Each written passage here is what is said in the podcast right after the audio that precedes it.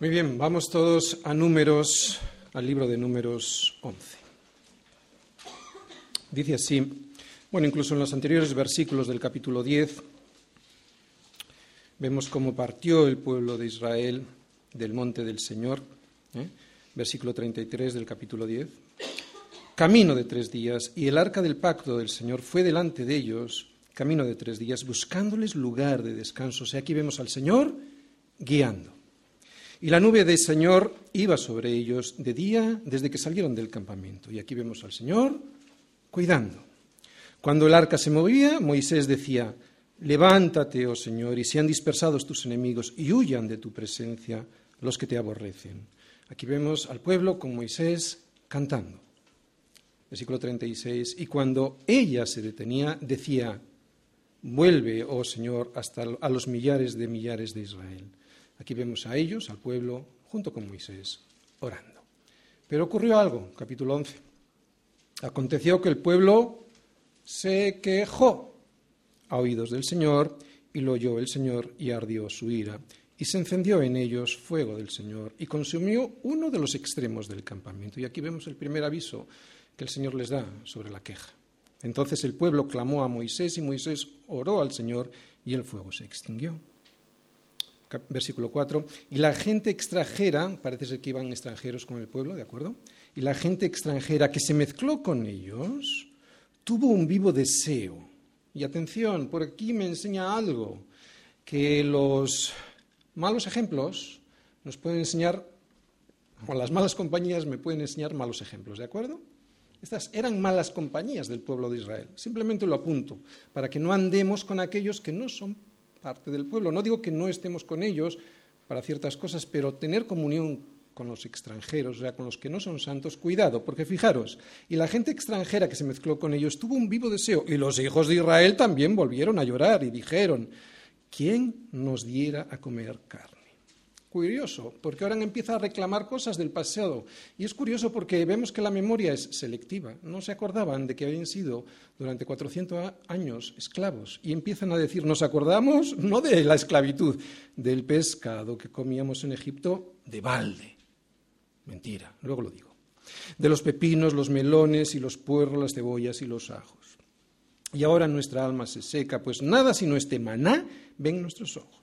Así que Nunca les había faltado de nada, ¿eh? Nunca les había faltado de nada para su verdadero propósito, que era escapar de la esclavitud y llegar a la tierra prometida. No les faltó de nada. El maná, pues, les servía para llegar a la tierra prometida y la carne que estaban pidiendo solo significaba permanencia en la esclavitud. ¿Vamos entendiendo? Versículo 11. Y dijo Moisés al Señor. Versículo 13. ¿De dónde conseguiré yo carne para dar a todo este pueblo? Versículo 14. No puedo yo solo soportar a todo este pueblo. Versículo 16. Entonces el Señor dijo a Moisés, reúneme 60, 70 varones de los ancianos de Israel. Versículo 17. Yo descenderé y hablaré allí contigo y tomaré del espíritu que está en ti y pondré en ellos y llevarán contigo la carga del pueblo y no la llevarás tú solo. Pero al pueblo dirás, santificaos para mañana y comeréis carne porque habéis llorado en oídos del Señor diciendo, ¿quién nos dirá a comer carne? Ciertamente mejor nos iba en Egipto, decían ellos, ¿verdad? El Señor, pues, os dará carne y comeréis. No comeréis ni un día, ni dos, ni cinco días, ni diez días, ni veinte días, sino hasta un mes entero, hasta que os salga por las narices y la aborrezcáis, por cuanto menospreciasteis al Señor que está en medio de vosotros, y llorasteis delante de Él, diciendo, ¿para qué salimos acá de Egipto? Versículo 31. Y es entonces cuando el Señor les trae lo que querían, ¿no? Y vino un viento del Señor y trajo codornices del mar y las dejó sobre el campamento. Un día de camino a luego, perdón, un día de camino al lado y un día de camino al otro, alrededor del campamento, y casi dos codos sobre la faz de la tierra, muchas codornices. ¿eh? Entonces el pueblo estuvo levantado todo aquel día y toda la noche y todo el día siguiente y, recogieron codornices. El que menos recogió diez montones y las tendieron para sí. Aquí no vemos nadie que dé gracias y vemos un apetito lujurioso. ¿eh? Nadie sin dar gracias. Para sí a lo largo, alrededor del campamento. Aún estaba la carne entre sus dientes de ellos antes que fuese masticada cuando la ira del Señor se encendió en el pueblo e hirió el Señor al pueblo con una plaga muy grande. Y llamó el nombre de aquel lugar Kibrot Hataba, por cuanto allí sepultaron al pueblo codicioso. Esto significa tumba de los codiciosos. El pueblo de Israel había vivido durante 400 años en esclavitud y agonía, ya que los egipcios hicieron servir a los hijos de Israel con dureza y amargaron su vida con dura servidumbre en hacer barro y ladrillo y en toda labor del campo y en todo servicio al cual les obligaron con rigor. Esta situación que ellos estaban anhelando en absoluto era una bendición por mucho pescado, pepinos, melones, puerros, cebollas y ajos que los hijos de Israel tuviesen para comer. En el capítulo anterior, de Números, no en 11, sino en el anterior, los últimos versículos del capítulo 10 que leímos al principio, se ve cómo el pueblo junto a Moisés compartían las oraciones, sus oraciones confiadas. Eran salmos y oraciones del pueblo hacia un Dios al que conocían y del cual sabían, porque lo habían comprobado, que era su guía, su cuidador y su protector todopoderoso.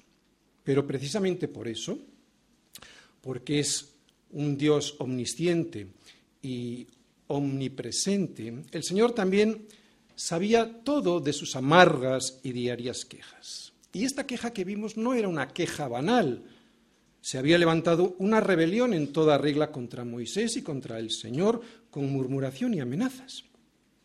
Por eso, todo esto que hemos leído en el capítulo 11 contrasta con la situación anterior de los versículos últimos del capítulo 10, en las que se ve al pueblo y su líder unidos en un mismo sentir junto a su Señor, planeando una mejor ruta, viendo cómo el Señor dispersaba a sus enemigos y guardando a el Señor guardando a todos los hijos de Israel con su promesa y con su presencia.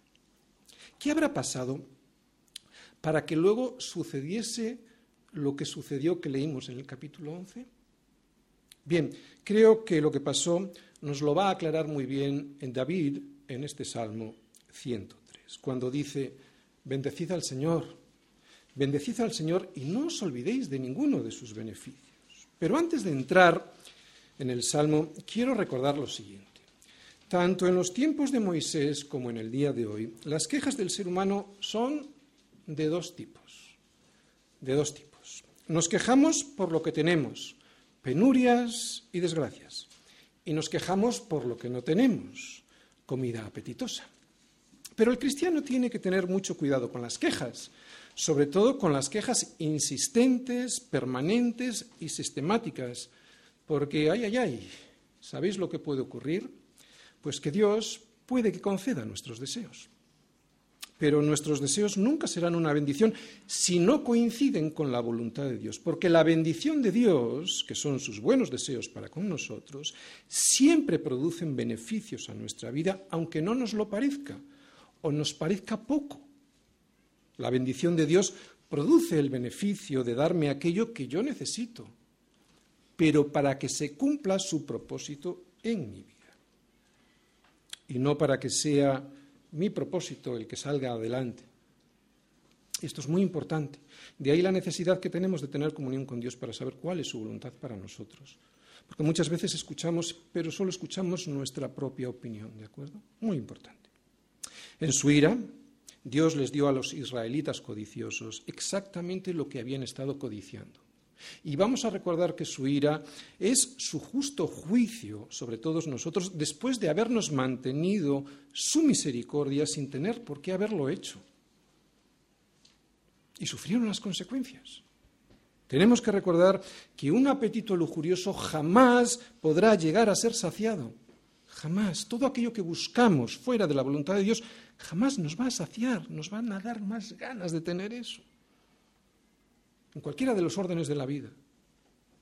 Tenemos muchos ejemplos de gente millonaria que nunca se sacia, o de personas que después de haberles tocado la lotería relatan en la prensa cómo su gran desgracia fue que les tocase tanto dinero, porque fue a partir de ahí cuando perdieron amigos, familiares y lo que es más sorprendente, la mayoría de ellos perdieron todo el dinero que habían ganado.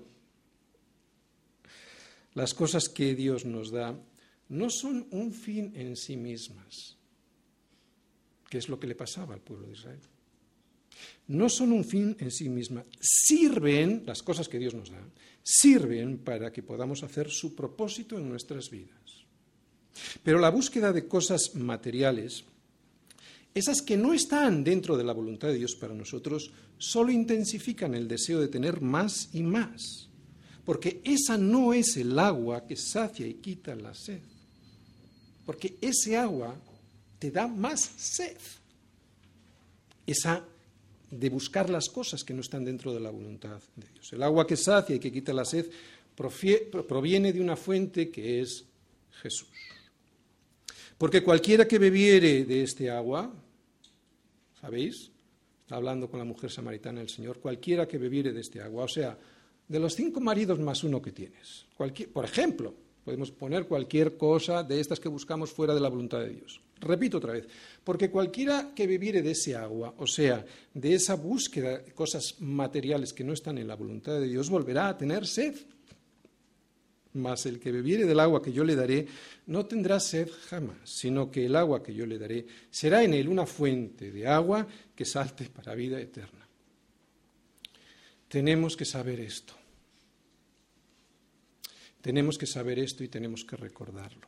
Y recordar, como vimos en la historia del pueblo de Israel, que desear las cosas que no están dentro de la voluntad de Dios y sin bendecir a Dios ni agradecerle los beneficios recibidos, y esto es lo que vamos a ver en el Salmo de hoy. O sea, sin bendecir a Dios, deseando esas cosas, sin bendecir a Dios y sin agradecerle los beneficios recibidos, nunca llegará a saciarnos.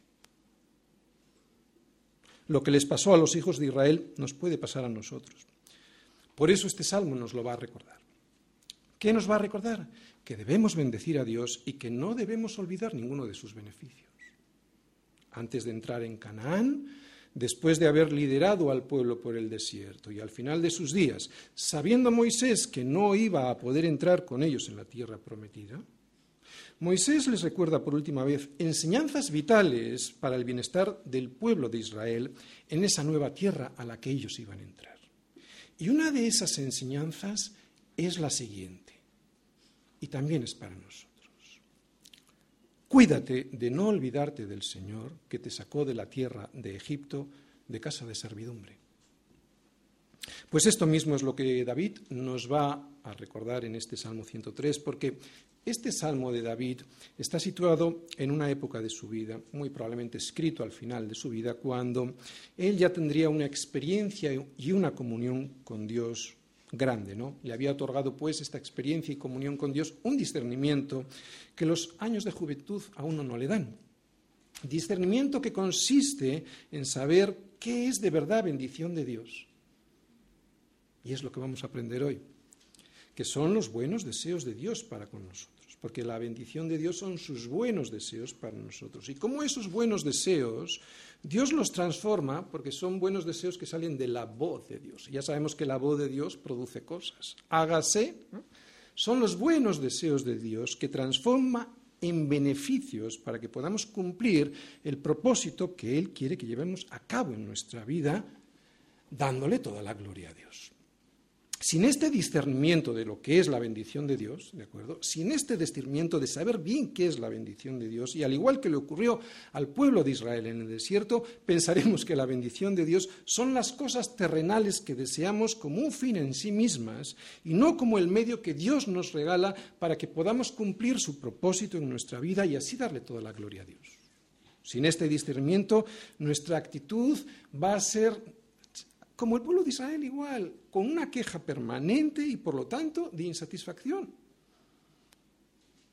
Queja absurda del pueblo de Israel, porque después de haberlos hecho libres, ellos querían una bendición que no era una bendición, era el pago por su esclavitud. El pescado, los pepinos, los melones, los puerros, cebollas y ajos no eran entregados por el enemigo de balde, como ellos decían. Eso era el salario por su esclavitud. ¿Cuántas veces deseamos cosas que no son sino una cadena para esclavizarnos? Cosas que se convierten en ídolos que nos encadenan. El Señor nos quiere sacar de la servidumbre de Egipto, hacernos libres y llevarnos hasta la tierra prometida. Y en este Salmo David nos enseña que debemos agradecer a Dios por ese regalo y por ese cuidado, bendiciéndole. Pero ¿cómo puedo yo bendecir a Dios? Pues bien, bendiciendo a Dios. Bendecir a Dios es una expresión de gratitud alabando a Dios, es exaltar a Dios, es expresar nuestra gratitud hacia un Dios que lo es todo para nosotros. Y David lo va a hacer de tres maneras diferentes en este Salmo 103. Por eso yo he dividido este Salmo en tres partes. Primera parte, lo va a hacer de una manera personal, alabando en primera persona del singular. Y eso lo vamos a ver en los versículos del 1 al 5. En la segunda, lo hace de manera comunitaria. En su alabanza incluye a todo el pueblo de Israel, por eso le veremos alabando en primera persona del plural, versículos del 6 al 18. Y en la tercera parte, David anima a todos a una alabanza universal, porque el Señor no solo es mi Señor, primera parte, no solo es el Señor del pueblo de Israel, de la Iglesia, segunda parte, no, Él es el Señor de toda la creación, versículos del 19 al 22. Esto es lo que vamos a ver en el Salmo 103, pero hoy solo veremos la primera Vamos a leer todo el Salmo, Salmos 103, versículos del 1 al 22.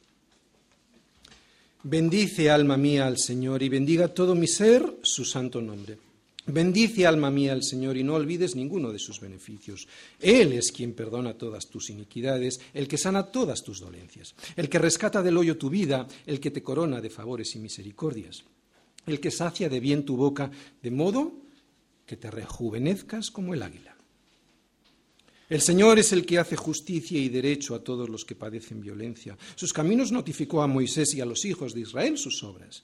Misericordioso y clemente es el Señor, lento para la ira y grande en misericordia. No contenderá para siempre, ni para siempre guardará el enojo. No ha hecho con nosotros conforme a nuestras iniquidades, ni nos ha pagado conforme a nuestros pecados. Porque como la altura de los cielos sobre la tierra, engrandeció su misericordia sobre los que le temen está lejos el oriente del occidente, hizo alejar de nosotros nuestras rebeliones.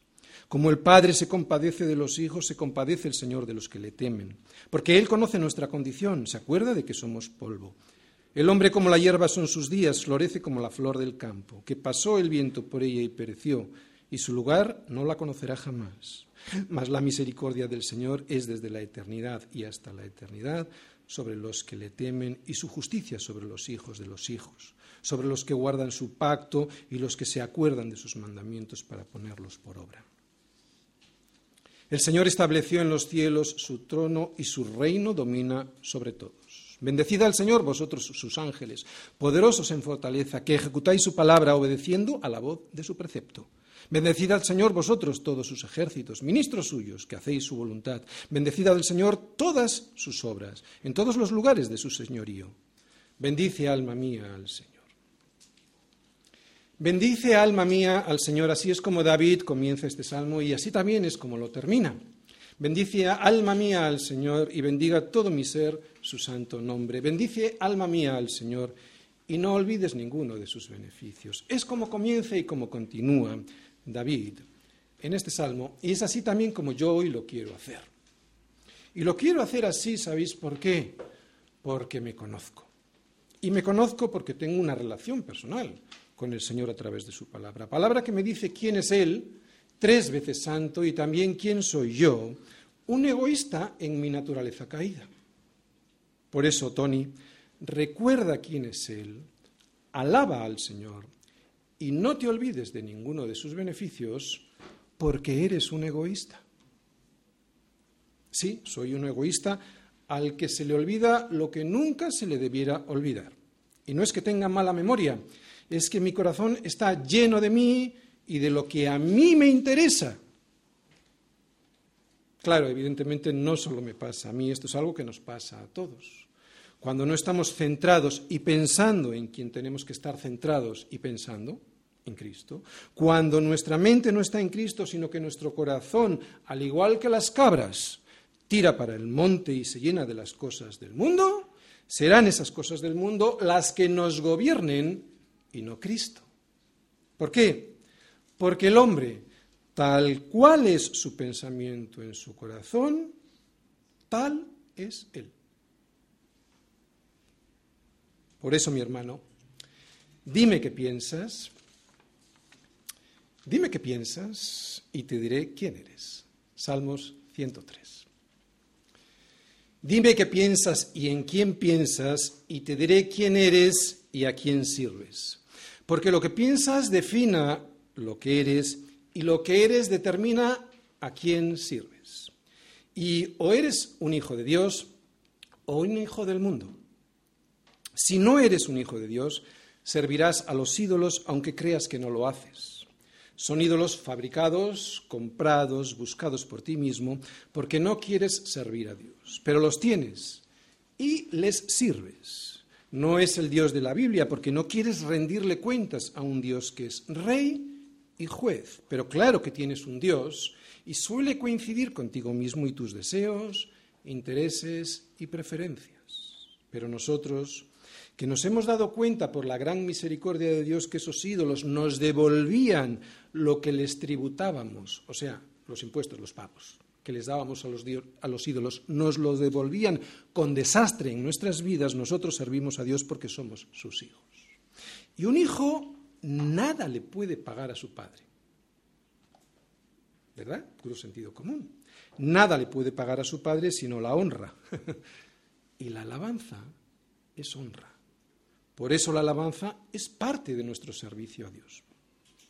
Porque nada le podemos pagar a Dios ni por habernos creado, ni por habernos salvado, ni por habernos dado nada de lo que Él nos ha dado o nos evita. Todo lo que recibimos de Él es por pura gracia y misericordia. Y como lo sabemos, le servimos. Nada de lo que Él ha hecho por nosotros nunca jamás podrá llegar a ser abonado por ninguno de nosotros. Por eso solo nos queda honrarle con nuestro servicio. Y cuando alguien le sirve a Dios en su trabajo, en la iglesia, en los estudios, con su vida entera, lo que está haciendo es una alabanza de continuo.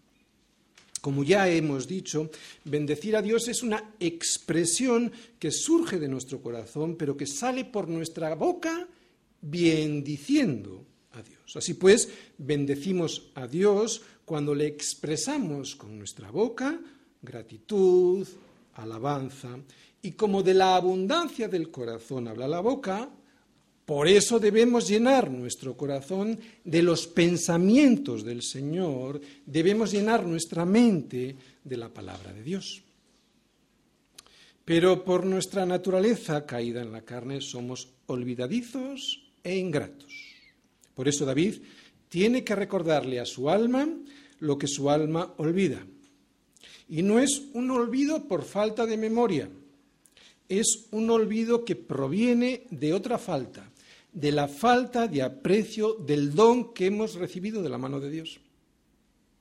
De la falta de aprecio del don que hemos recibido de la mano de Dios. Por eso David se lo tiene que recordar a su alma. El mundo no le alaba a Dios por soberbia. Ellos no es que tengan una falta de aprecio por el regalo que Dios le ha hecho al hombre, no, es que directamente lo desprecian, por eso no bendicen su nombre, pero a nosotros nos puede pasar igual, porque la falta de aprecio del don que hemos recibido de Dios, o sea, la libertad, la salvación, puede surgir del olvido de lo que ese regalo significa, pero también de la soberbia de creer que nosotros merecemos algo más de lo que Dios nos está dando. Hemos visto en la historia del pueblo de Israel cómo se olvidaron de los beneficios que Dios les había dado, pensando que se merecían más de lo que ya tenían e interesados solos, solo en su propia satisfacción. Por eso debemos recordar y valorar el regalo de la salvación. Por eso David, que lo sabe, le dice a su alma, ¡Ey! Presta atención, alma.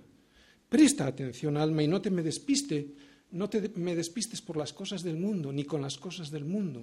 Llena tu corazón de Dios y de sus pensamientos para que valores quién es Dios, para que bendigas su nombre y para que no se te olvide ninguno de sus beneficios. Versículos 1 y 2. Sí, bendice alma mía al Señor y bendiga todo mi ser, su santo nombre. Bendice alma mía al Señor y no olvides ninguno de sus beneficios. David no deja que sus propios pensamientos gobiernen su vida, por eso se anima a sí mismo para evitarlo.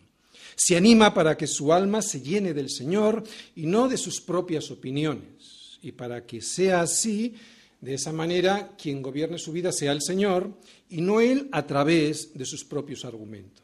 No sé si os dais cuenta, pero es lo que está haciendo David en estos versículos. Cuando olvidamos lo que Dios ha hecho en y por nosotros, nuestra alabanza desaparece. Y si aparece es mecánica. Cuando nos olvidamos de quién es Dios y de lo que ha hecho por nosotros, nuestra alabanza desaparece.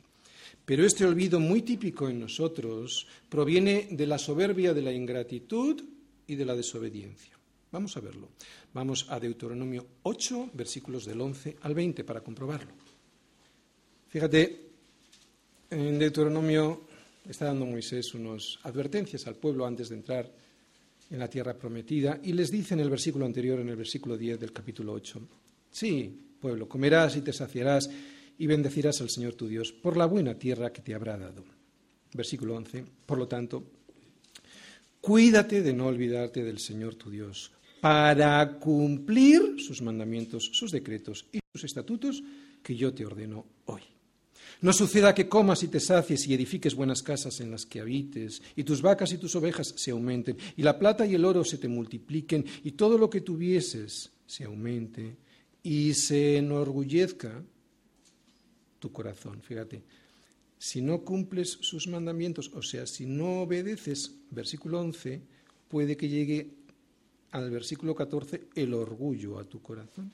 Y te olvides del Señor tu Dios que te sacó de la tierra de Egipto de casa de servidumbre, que te hizo caminar por un desierto grande y espantoso, lleno de serpientes ardientes y de escorpiones y de sed, donde no había agua, y Él te sacó agua de la roca del pedernal, que te sustentó con maná en el desierto, comida que tus padres no habían conocido, afligiéndote y probándote, ¿para qué?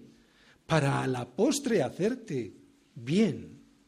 Y digas en tu corazón, mi poder y la fuerza de mi mano me han traído esta riqueza, sino acuérdate del Señor tu Dios, porque Él te da el poder para hacer las riquezas, a fin de confirmar su pacto que juró a tus padres como en este día. Mas si llegares a olvidarte del Señor tu Dios y anduvieres en pos de ídolos de dioses ajenos y les sirvieses y a ellos te inclinares, yo afirmo hoy contra vosotros que de cierto pereceréis.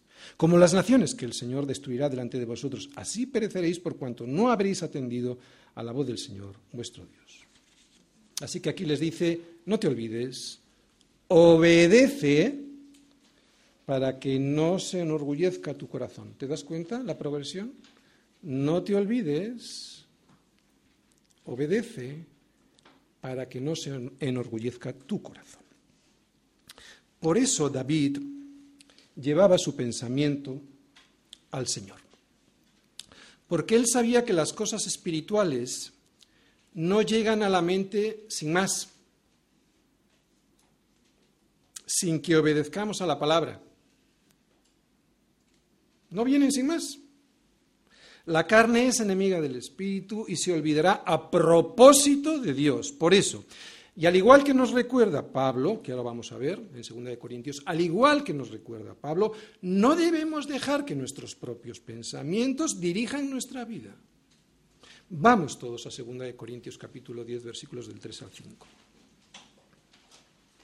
Pues aunque andamos, andamos en la carne, andamos en la carne, sí, ¿no? Andamos a, a dos piernas, a dos, andamos en la carne. Pues aunque andamos en la carne, no militamos. Eres un soldado, estás militando, hay una guerra. No militamos según la carne, porque las armas de nuestra milicia, o sea, de nuestra guerra, no son carnales, sino poderosas en Dios. ¿Para qué? Para destruir fortalezas. Sí, ¿cuáles son esas fortalezas?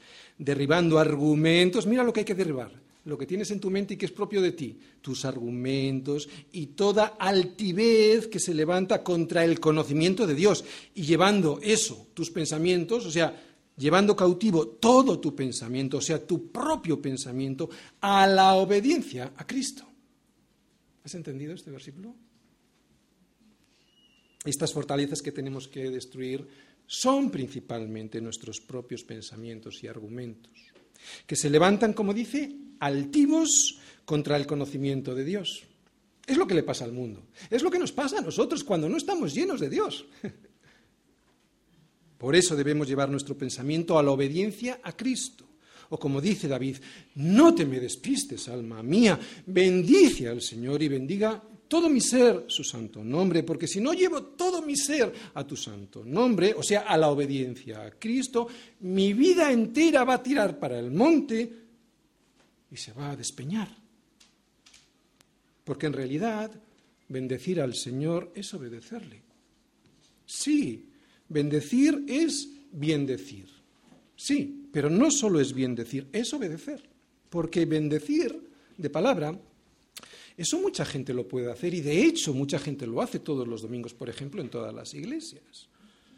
Pero bendecir es algo más, es obedecer. Y si no, compruébalo en este mismo Salmo, Salmo 103, en el versículo 20. Está hablándole a los ángeles, pero nos vale a nosotros también. Dice así, bendecid al Señor, vosotros sus ángeles poderosos en fortaleza. ¿Cómo? Que ejecutáis su palabra. ¿Cómo hay que bendecir? Obedeciendo a la voz de su, de su precepto. Así que sí, bendice alma mía al Señor y bendiga todo mi ser su santo nombre. Porque si mi mente no está en Cristo bendiciéndole, se va a corromper pensando en otras cosas. ¿No te pasa? Si no estás en Cristo, ¿dónde está tu mente? En los deseos de la carne, en los deseos de los ojos y en la vana gloria de la vida. En la televisión, en el dinero, en las vacaciones, en el negocio o en la novia. Y terminamos con nuestra vida hecha girones. Porque todas esas cosas sin Cristo en el corazón y en su voluntad, o sea, si, son si no están en su voluntad, sí que pueden, si perdón, si están en su voluntad, todas esas cosas que yo acabo de nombrar, si están en su voluntad y en Cristo, sí que pueden ser provechosas. Pero si mis pensamientos no han sido llevados cautivos, cautivos a la obediencia a Cristo, voy a fracasar. Por eso David dice, llevo mis pensamientos cautivos a Cristo Bendice, alma mía, al Señor. Y no olvides ninguno de sus beneficios. Este es el orden. Primero bendecir al Señor y después no olvidarse de ninguno de sus beneficios. Primero bendice, alma mía, al Señor para que puedas reconocerle como Señor y bendecirle como tal. Entonces, ya no olvides, en segundo lugar, ninguno de sus beneficios, porque no vale de nada recordar sus beneficios o pedirle sus beneficios sin reconocerle primero como Señor. ¿Entendéis el orden? Es necesario reconocer al Señor como Señor. Eso es lo primero. Primero, bendice alma mía al Señor, porque cuánta gente implora a Dios por trabajo, por éxito empresarial, para aprobar un examen o por su salud, para que después de haber recibido ese trabajo, el dinero, el aprobado o la salud, se olviden de bendecirle?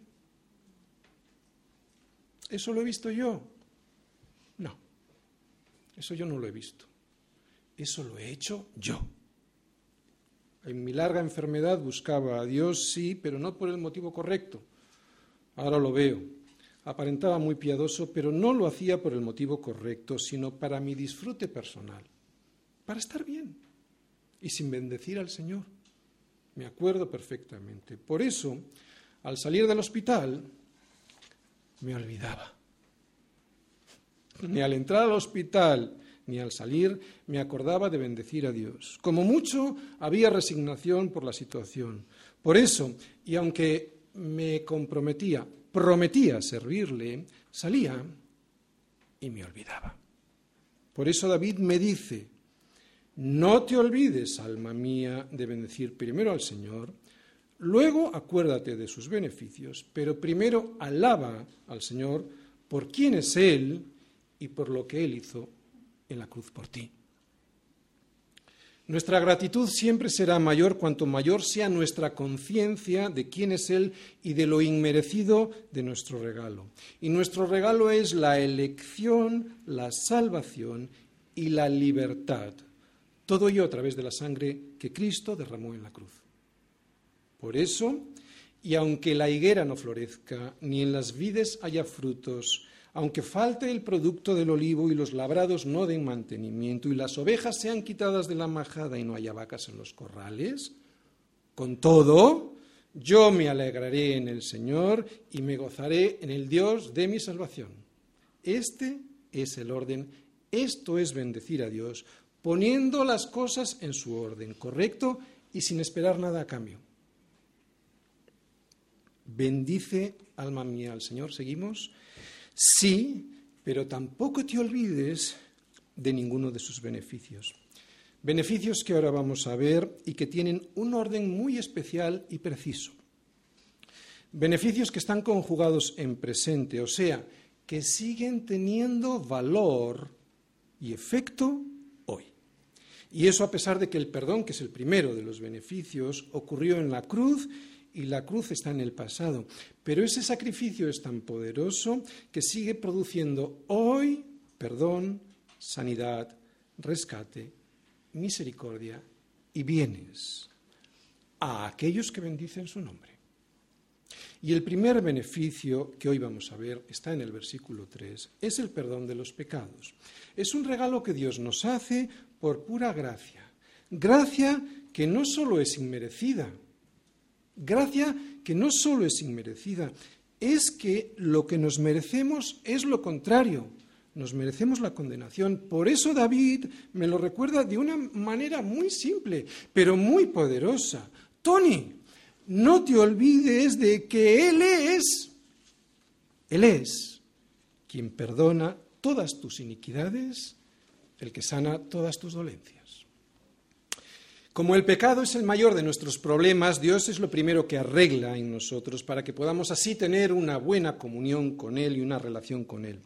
Es por eso que David es lo que primero reconoce como el primero de sus beneficios. La gente no se cree que exista el pecado y se burla. De hecho, si tú le preguntas a tus amigos cuál es su mayor problema, cuál es el mayor de sus problemas, ellos jamás te dirán que el mayor de sus problemas es el pecado. ¿El pecado? ¿Qué es eso? No son conscientes de que el pecado no solo estropea su relación con Dios, sino que es precisamente eso.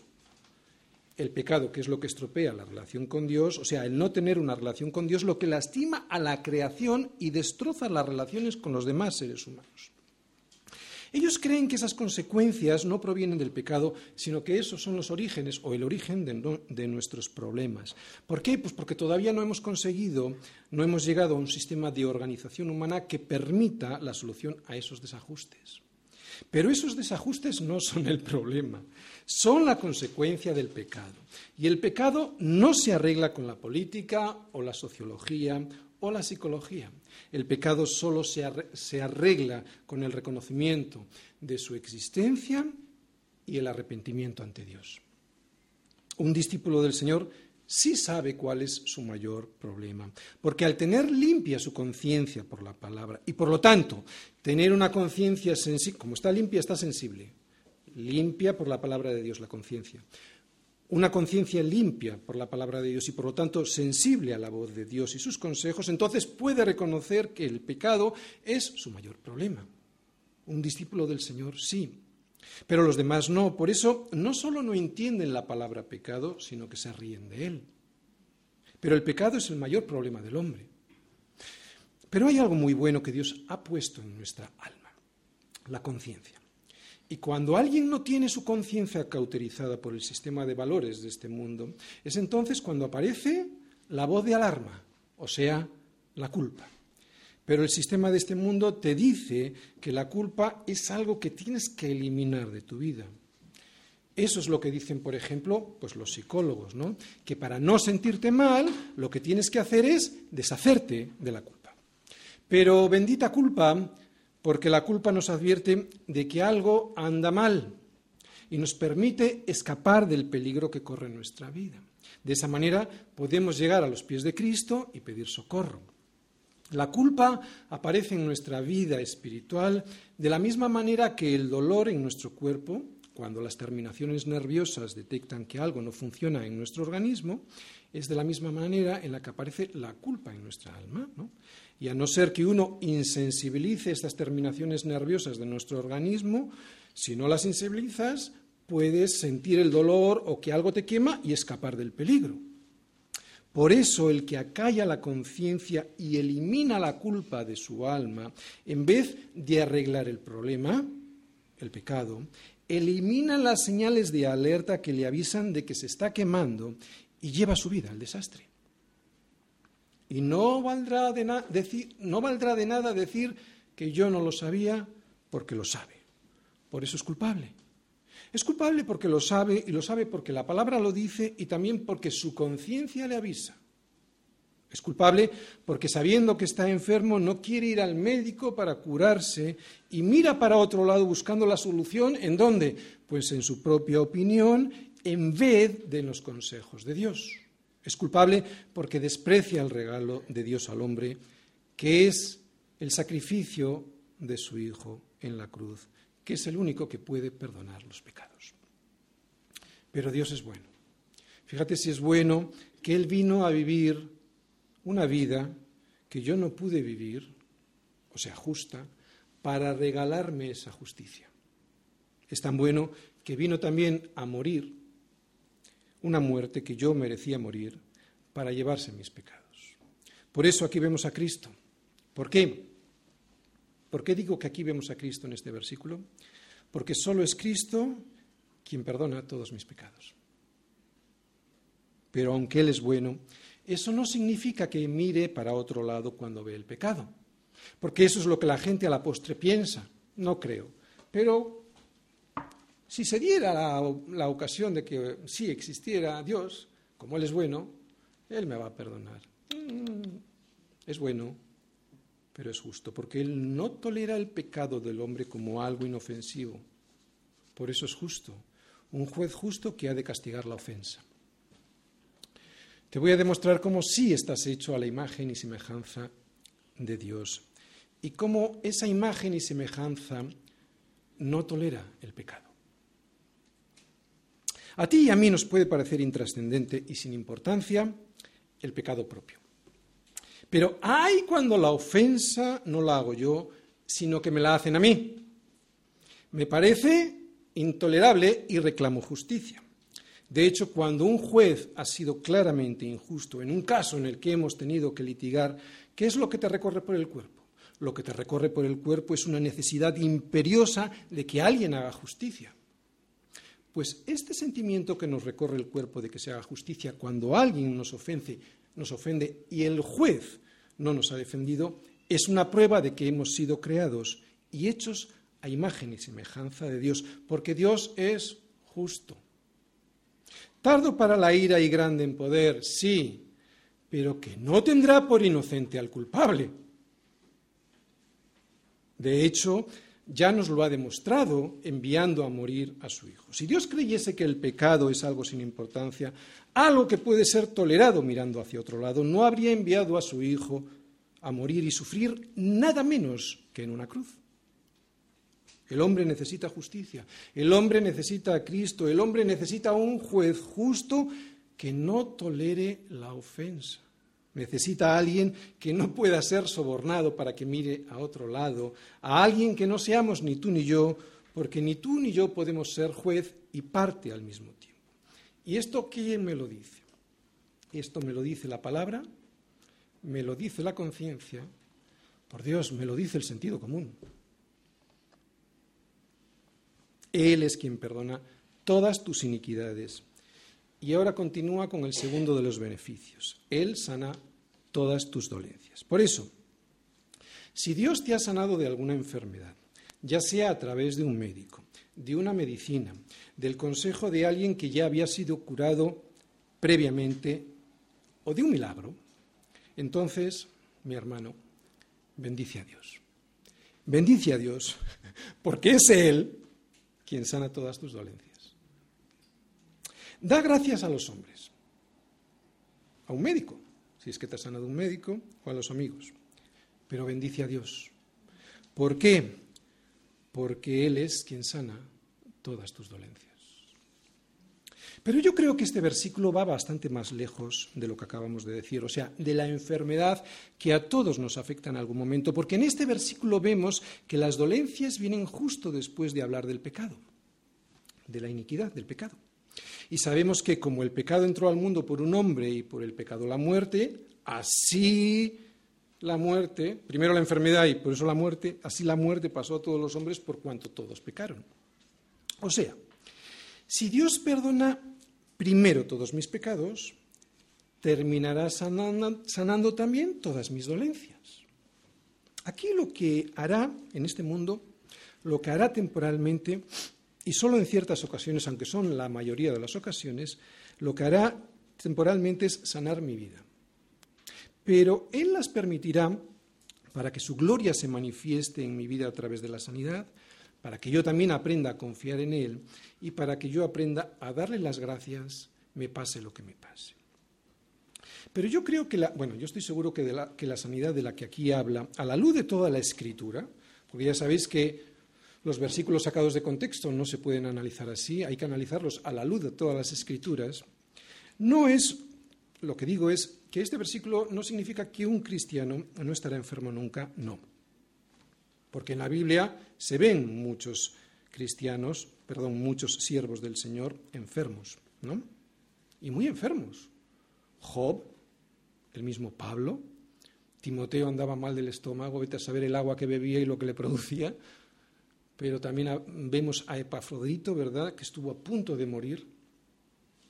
Así que lo que me enseña este versículo y repito, a la luz de todas las escrituras, incluso a la luz de la propia vida de David, que también sufrió la enfermedad no curada de su propio hijo recién nacido y que murió, es que como Él perdona mis pecados, que son los que me llevan a la muerte, como Él perdona mis pecados, lo primero que hemos visto, el primer beneficio, como Él perdona mis pecados, ese perdón también tiene la capacidad para eliminar la enfermedad espiritual que produce el pecado en mi vida, o sea, la muerte eterna.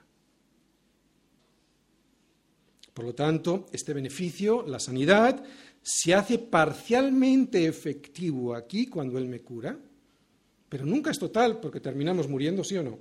Por lo tanto, es un beneficio parcial, pero se hace completamente efectivo allí cuando yo reciba mi cuerpo glorificado, cuerpo al que le será imposible pecar y enfermar.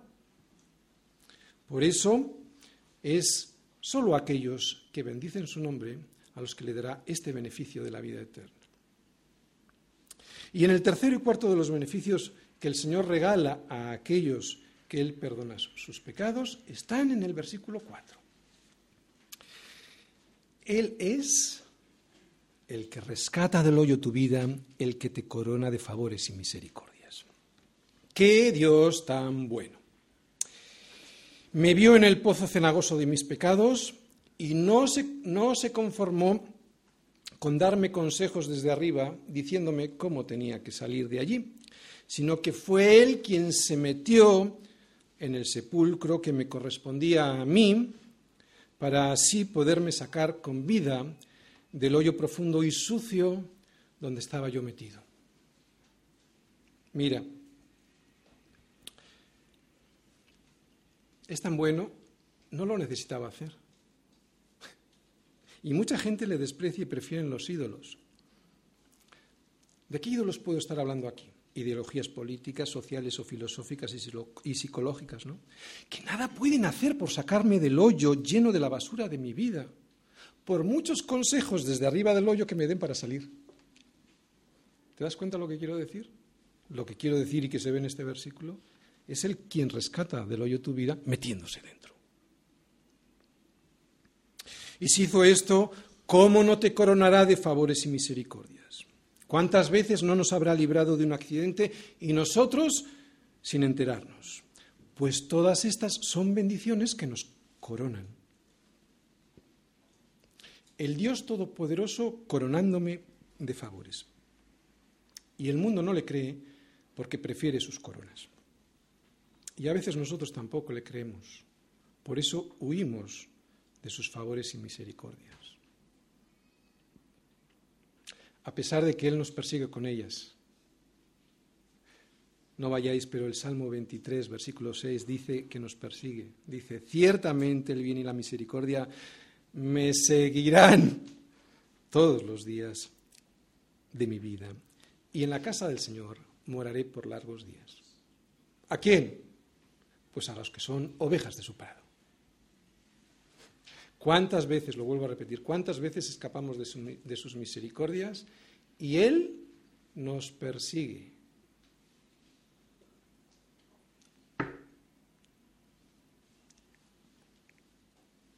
Por eso cuando caigo por el pecado y miro al cielo, cuando me quejo contra Dios sin motivo y, y alzo mis ojos a los montes y me pregunto, ¿de dónde vendrá mi socorro? Yo sé, yo ya sé que mi socorro viene del Señor que hizo los cielos y la tierra. ¿Por qué? Porque todavía hoy Él rescata. ¿Cómo está conjugado el verbo en presente? Hoy Él rescata del hoyo mi vida y me corona de favores y misericordias. Yo lo sé, por eso hoy lo confieso desde este púlpito. Él ha sido bueno conmigo y es muy bueno conmigo. Tan bueno que a pesar de que yo no me lo merezco, me da un quinto beneficio. Versículo 5. El que sacia de bien tu boca de modo que te rejuvenezcas como el águila. ¿Y quién está en este versículo sino Cristo? ¿No? ¿Por qué? ¿Por qué digo esto? Él es el pan que descendió del cielo para que comiendo de ese pan podamos tener vida y vida en abundancia. Cada vez que como el pan que es Cristo, y Cristo es su palabra, ¿de acuerdo? No estoy hablando de un pan que comemos. Cada vez que como el pan que es Cristo, y Cristo es su palabra, o sea, cada vez que me alimento de su palabra, lo que estoy haciendo es alimentándome de Él mismo. Estoy haciendo de su cuerpo algo propio de mi cuerpo. Cuando tú comes algo, ¿qué haces? Lo integras en tu propio cuerpo, ¿verdad? Lo haces de tu propio cuerpo. Pues algo parecido pero espiritualmente, ¿no? Lo que estoy haciendo es de su cuerpo algo propio de mi cuerpo espiritualmente hablando. Estoy haciendo de su vida mi vida. Y eso hace que me rejuvenezca como el águila. No es lo mismo comer un alimento que otro. Unos alimentos sacian, nutren y producen fuerzas, y otros no sacian, alimentan fatal, producen enfermedades y te llevan a la muerte. Pero como dice Isaías, Él da fuerzas al cansado, Él da esfuerzo al cansado y multiplica las fuerzas al que no tiene ningunas.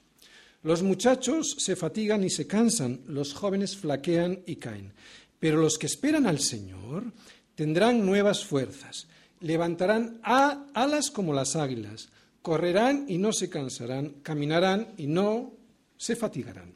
Y esto significa que mientras los que no esperan al Señor ven pasar los años y se van quedando sin fuerzas, no estoy hablando de fuerzas físicas, ¿eh?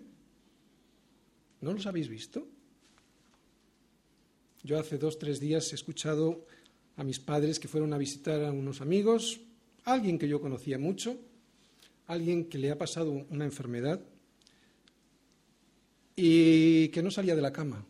Ay, no, no, no quería saber nada de la vida. Y yo le conocía soberbio, lleno de apariencia, de salud, lleno de, pues eso, de fuerzas, ¿no?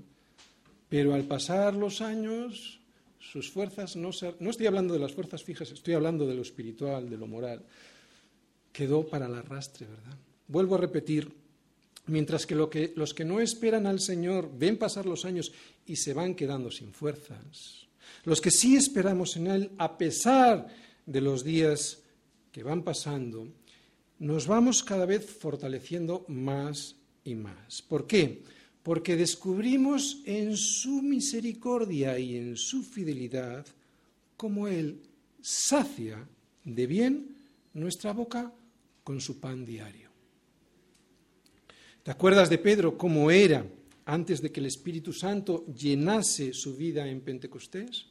Era alguien miedoso, sin poder y sin fuerzas, estaba como cansado, flaqueaba su fe y cayó hasta tres veces negando al Señor. Pero después ocurrió el milagro. Esperó al Señor. ¿Recordáis que les mandó el Señor que esperaran en Jerusalén la llegada del Espíritu Santo? Esperó al Señor y entonces tuvo nuevas fuerzas, levantó sus alas como las águilas y empezó a correr por toda Jerusalén. No se cansaba de predicar y ya no tenía miedo de que los judíos le encarcelaran, le persiguiesen por predicar de Jesús. Termino. Creo que hemos visto a Cristo en toda esta porción del Salmo 103. Y todos, también los que no creen en Jesús, hemos recordado o descubierto que hemos recibido de Él muchos beneficios. Unos, los que creemos, somos muy dados a olvidar sus bondades y otros, los que no creen, a despreciar sus misericordias. Pues en este salmo hay exhortaciones y enseñanza para todos. Si eres de los que crees, pero olvidas, bendice al Señor y no olvides ninguno de sus beneficios. Y si eres de los que hasta el día de hoy ha despreciado el regalo que desde el cielo te quiere dar Dios, acéptalo porque te va la vida en ello. Arrepiéntete de haber sido ingrato porque el mayor beneficio y el primero que Él quiere regalarte es el perdón de tus pecados. Y ese beneficio sigue todavía vigente, disponible para que puedas aceptarlo. Recuerda que estaba conjugado en presente. No te dé vergüenza. No es ninguna vergüenza reconocer que somos pecadores. Todos lo somos. No te dé vergüenza. No es ninguna vergüenza reconocer que somos pecadores y que necesitamos la salvación de Cristo. La verdadera vergüenza te vendrá el día que tengas que rendir cuentas de todos los beneficios que Él te ha regalado hasta el día de hoy y que mientras disfrutabas de tu familia, de tu trabajo y de la salud, tú nunca bendijiste su nombre ni le diste gracias. Eso sí que será una vergüenza. Por eso aprovecha y hazlo hoy. Aprovecha y hazlo hoy mientras leo estos primeros versículos, estos primeros cinco versículos del Salmo 103. Bendice alma mía al Señor y bendiga todo mi ser su santo nombre. Bendice alma mía al Señor y no olvides ninguno de sus beneficios. Él es quien perdona todas tus iniquidades, el que sana todas tus dolencias, el que rescata del hoyo tu vida, el que te corona de favores y misericordias, el que sacia de bien tu boca, de modo que te rejuvenezcas como el águila. Amén.